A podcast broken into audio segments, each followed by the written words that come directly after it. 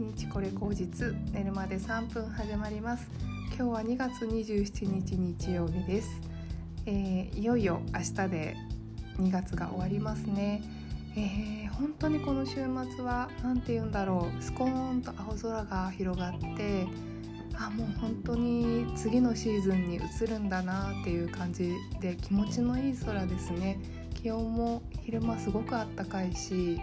うんなんかね私はこの気持ちのままいつもね春に行けるといいんだけどだいたい春はあの三半規管が花粉でやられていて頭がぼーっとしていてあの春を忘れちゃうのでね今のこの時期があの春を一番楽しめてる時期かもしれません。えーと今日はこれからですね、えーと、今日特に大した予定もないのであのちょっと漢方をね取りに行くっていう予定だけあるんですけどそれまでねどうしようかなというふうに思っていてなんか私の中のサードプレイスっていうのが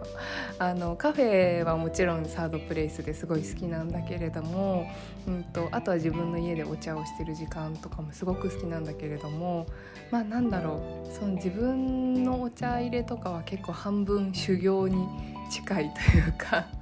結構気持ちをね精神統一してることが多いのでなんかあんまりサードプレイス感はないんですね。うんとじゃあどこが一番かっていうと私はねコインランドリーが一番好きなサードプレイスなんですよ。なんだろうあのー、こ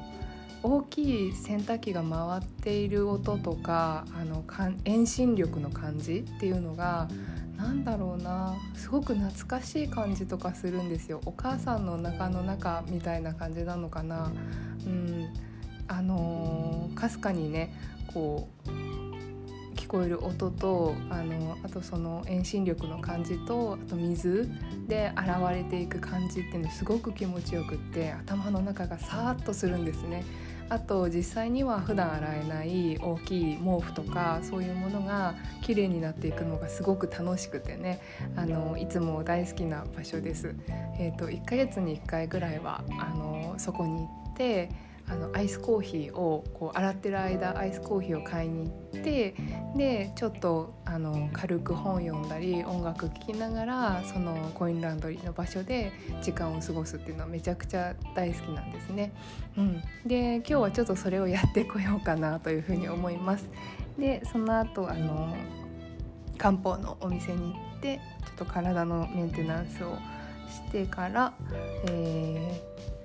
そうですね夜何しようかなうんまあ気ままに今日は休みだしあの詰め込む必要もないと思うので自分のやりたいことを気ままに今日はやって明日は一日会社で研修があるので、まあ、それに向けてね今日は気を整えておこうかなというふうに思っています。